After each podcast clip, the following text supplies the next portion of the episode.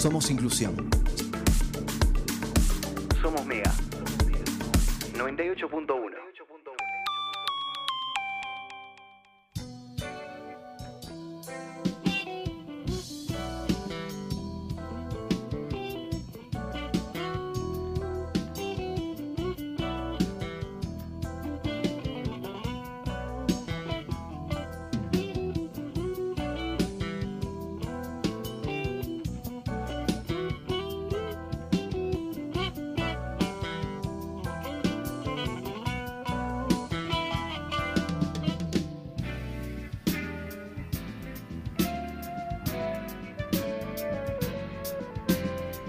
9.25 de la mañana en la República Argentina y cambiamos de tema ahora porque vamos a, a tratar sobre este proyecto o este al menos chisme oficial, no oficial, de que se estaría preparando la instalación de una pastera de celulosa en la localidad de Ituzaingó. Eh, se despertaron las alarmas respecto a esta posibilidad y varias organizaciones ambientalistas y también especialistas están poniendo la atención en este tema y en lo que podría generar. Eh, estamos en comunicación con Renata Nicora Chequín, ella es eh, bióloga. Muy buenos días Renata, gracias por atendernos, te saludamos Iván, Pato y Diego, ¿cómo estás? Hola, buenos días, ¿cómo están? Bien, ¿vos? ¿Todo bien? Renata también es integrante de Defensores del Pastizal que estuvieron haciendo una, una transmisión en vivo con la Asociación de Pescadores Deportivos del Litoral para advertir sobre esta posibilidad que me decías, Diego, que hubo publicaciones anteriormente o intenciones de instalar una, pa- una pastera en Corrientes. Claro, hace, hace algunos años ya estuvo el proyecto, este, incluso cuando se instaló la de la de Botnia, ¿no? ¿Hay antecedentes de esto, de esta posibilidad, Renata? Sí, en realidad, a ver, existen varias evidencias de que esto puede llegar a suceder. Tenemos por lo menos cuatro ejes, bueno, tres ejes serían. Uno es la materia prima, hay más de 500.000 hectáreas en corrientes con monocultivos forestales de pino y eucaliptus. Eso sería la materia prima para una pastera, por ejemplo. También hay materia prima hoy en día de aserraderos. eh, que hay instalado en la provincia más de 300. Eh, eso por un lado, eh, con todo el impacto ambiental y social que generan estos monocultivos forestales, ¿no?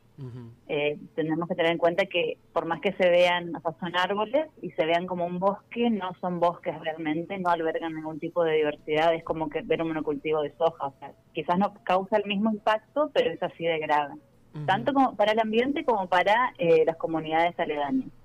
Por otro lado, tenemos el eje de, bueno, legal, ¿no? Tenemos dos leyes desde 2019 que eh, fomentan, eh, la- o sea, el aumento de los monocultivos forestales, fomentan la inversión de empresas extranjeras, eh, tanto para la instalación de, de pasteras, o sea, textualmente, la instalación de pasteras, o sea, están buscando financiamientos y por otro lado están habilitando a extranjeros a la compra de tierras en corrientes, ¿no? que obviamente van a estar destinadas a aumentar eh, la superficie forestada.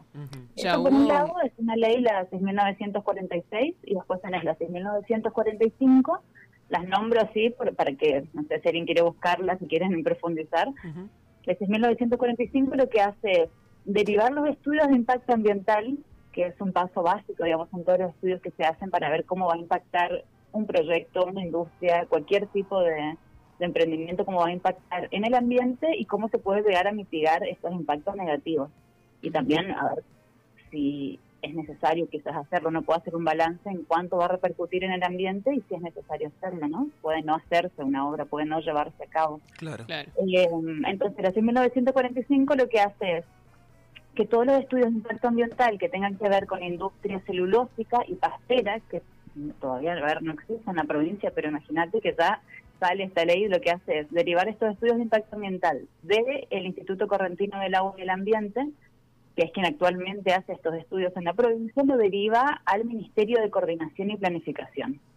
Yo realmente hasta que salió esa ley no tenía idea de la existencia de este ministerio, pero lo que mm, lo que hace este ministerio es básicamente responder al gobernador, o sea, textualmente está así en la ley, eh, al gobernador, o sea, al gobierno en sí y a todos los proyectos, o sea, está encargado de coordinar y de monitorear todos los proyectos eh, y programas eh, del gobierno, entonces no sé, ni siquiera tiene mucho sentido, me parece a mí, es como que Claro, se, se, lavan las manos, lo con el gobierno y el gobierno sabemos que actualmente está vendiendo a los monocultivos forestales, o sea, los pinos, eh, como la industria que va a sacar adelante al pueblo.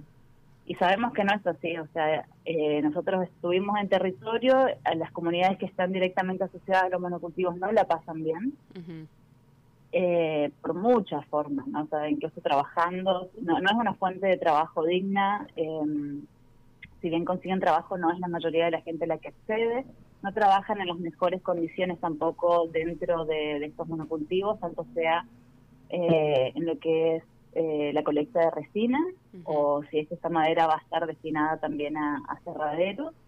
Eh, detectamos de 2019 hasta hoy más de 400 casos de eh, personas que estaban viviendo muy precariamente, eh, prácticamente era esclavitud, eh, explotación laboral, incluso habían menores, por lo menos 10 menores implicados en esto, entonces no cierra por ningún lado, ¿no?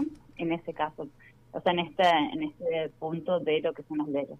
Después vamos a hacer eh, lo que cerraría, lo que nos terminaría de, de demostrar de que puede llegar a instalarse es la construcción del parque industrial en Ituzaingó, son más de 400 hectáreas las que estarían destinadas a un parque industrial. Es un parque que está sobre el río Paraná, entonces de alguna forma tiene sentido que ahí se instale una pastera, porque una pastera necesita extraer agua para todo el proceso de extracción de la, de la pasta de celulosa de, de los árboles, de los troncos de los árboles, y por otro lado necesita un lugar a donde tirar todos los residuos, ¿no? Claro. Entonces, eso serían como lo- las tres evidencias más grandes que nos hacen pensar de que realmente va a suceder. O sea, y no es. Sí, comienza como un chisme, porque viste que en Corrientes es que no, no hay como comunicaciones así tan extensivas, oficiales. Esas cosas, fíjate que hay dos leyes de 2019 que salen el mismo mes incluso, y uno por ahí no, no está enterado, si no está detrás de estas cosas no está enterado, no tiene por qué tampoco, o sea, debería ser algo mucho más abierto y público porque realmente si llega a suceder el impacto va a ser gigante, ¿no? En el ambiente y en, y en la sociedad. Renata, ¿ya hubo inversionistas, por así decirlo, o empresas que quieran eh, instalar la, la pastera? Eh, sí, hubieron inversionistas que visitaron Corrientes, eh, pero bueno, por el momento aparentemente no los tienen o los tienen y no lo sabemos. Así que estas cosas, siempre cuando ya están instaladas, construidas, es que nos enteramos de qué está pasando. Realmente no, no sé si, si existen actualmente, existe algún papel firmado, si es que existen estos inversionistas, pero sí. Claro. El año pasado este, hubo en la Cámara de Diputados de la Nación, un- se presentó un proyecto por parte de Jorge Vara, diputado por Corrientes y ex ministro de la Producción, justamente, eh, buscando eh, acompañar, digamos, fomentar la instalación de una, de una pastera. Hablaban de una inversión probable de 5 mil millones de dólares y que Ituzaingó sería justamente el lugar ideal, así como, como estás diciendo. Eh, esta zona de Ituzaingó, Virasoro, es una de las cuencas, principales cuencas forestales de, de la provincia hoy en día. Tiene una alta cantidad de stock maderero, digamos, que los aserraderos hoy en día no están eh, dando abasto para, para procesar, ¿no?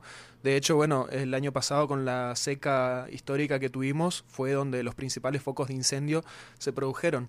Eh, si no es una pastera, hay otra industria que sea más amigable que pueda hacer uso de esta, de esta materia prima que ya está instalada, digamos, que comenzó hace 40, 50 años y hoy ya está, ya está ahí para ser usada, o cuál puede ser una alternativa de qué hacer con ese stock maderero.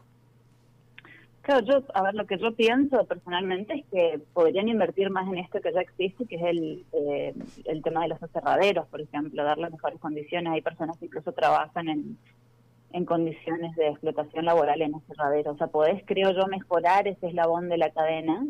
Eh, creo que si hay ya exceso de materia prima, que ellos, o sea, Claro. mucho, muchos justifican la instalación de la pastera porque hay un exceso de materia prima pero bueno, podés quizás mejorar las condiciones de los aserraderos, promover esta industria, y no no es necesario, creo yo, o sea, justamente ahí está la contradicción, o sea, ¿por qué vas a querer seguir sumando hectáreas forestadas si ya no das Claro. abasto con la industria local? Claro. Eh, ¿Y por qué vas a querer instalar algo como una pastera que es una de las cosas más dañinas que existen para el ecosistema? Eh, no tiene sentido, me parece. Eso, ¿no? no, no existe hoy, hoy en día una pastera que sea limpia. No, no existe eso, no, no, no. Eso, o sea, hay, hay muchísimas y variadas formas de poder extraer la celulosa y todas son dañinas. En el caso de, de, Misiones existen, eh, creo que dos, tres al menos, pasteras. Este, son antiguas incluso, eh, no, no, estoy eh, al tanto de qué normas cumplen, si son las últimas vigentes o no. ¿Cómo es el, tienen alguna alguna experiencia de cómo cómo es este cómo funcionan esas pasteras allá en Misiones y qué impacto tienen?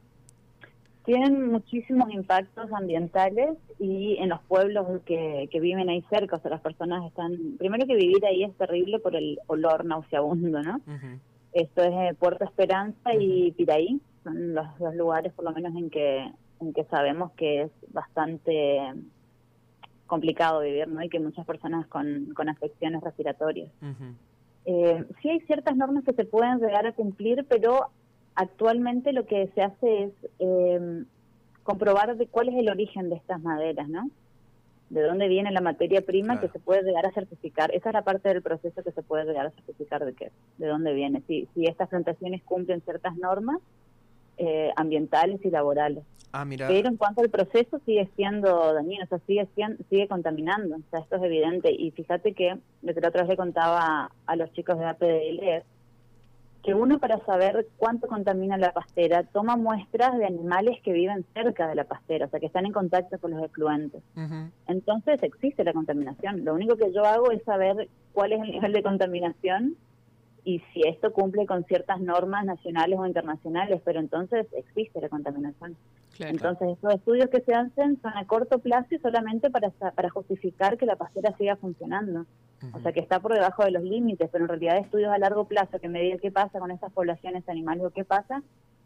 Hay mucha gente que vive del río, o sea, que pesca y come. Y no sé si se, está monitoreando qué pasa con estas personas que hace años vienen consumiendo peces que están contaminados dentro de las normas. Claro.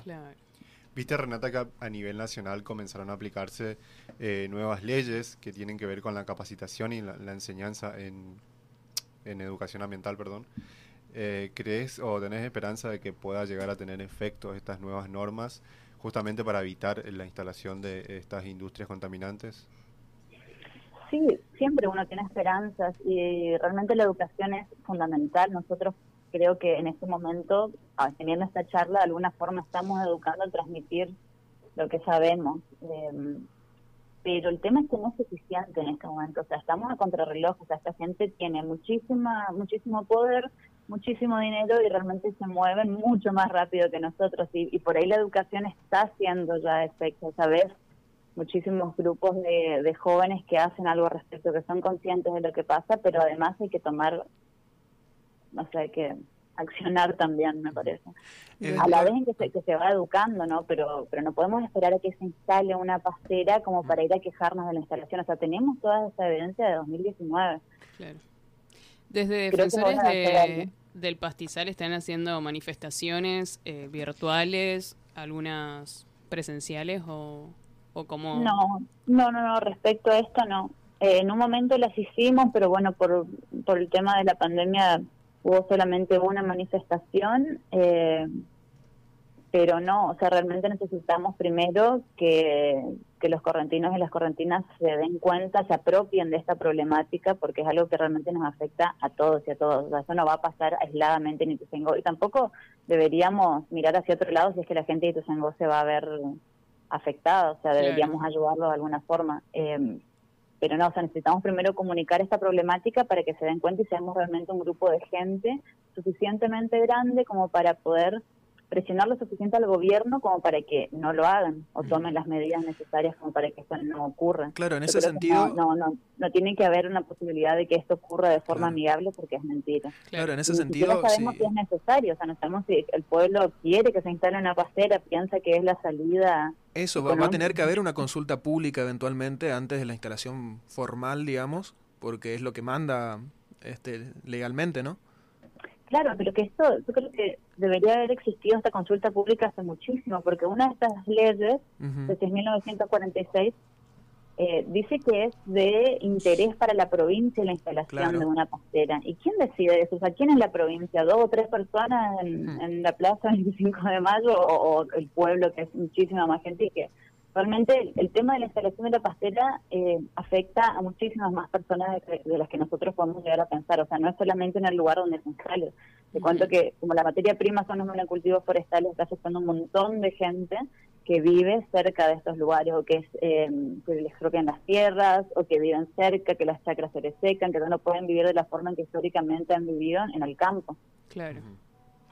Eh, Ituzaingó tiene un impacto que generó la, la represa de Yacyretá, Este, hace casi 40, 50 años. Eh, ¿qué, ¿Qué cambio generó ese, eh, la instalación de la represa en su momento que se puedan medir hoy? ¿Y cómo está la situación ambiental en Ituzaingó como para además agregarle la presión de una industria como esta? Bueno, el tema de la represa en su momento fue bastante grave porque eh, al aumentar la cota del río se inundaron muchísimas islas. Imagínate que las islas no están vacías, sino de que viven animales ahí.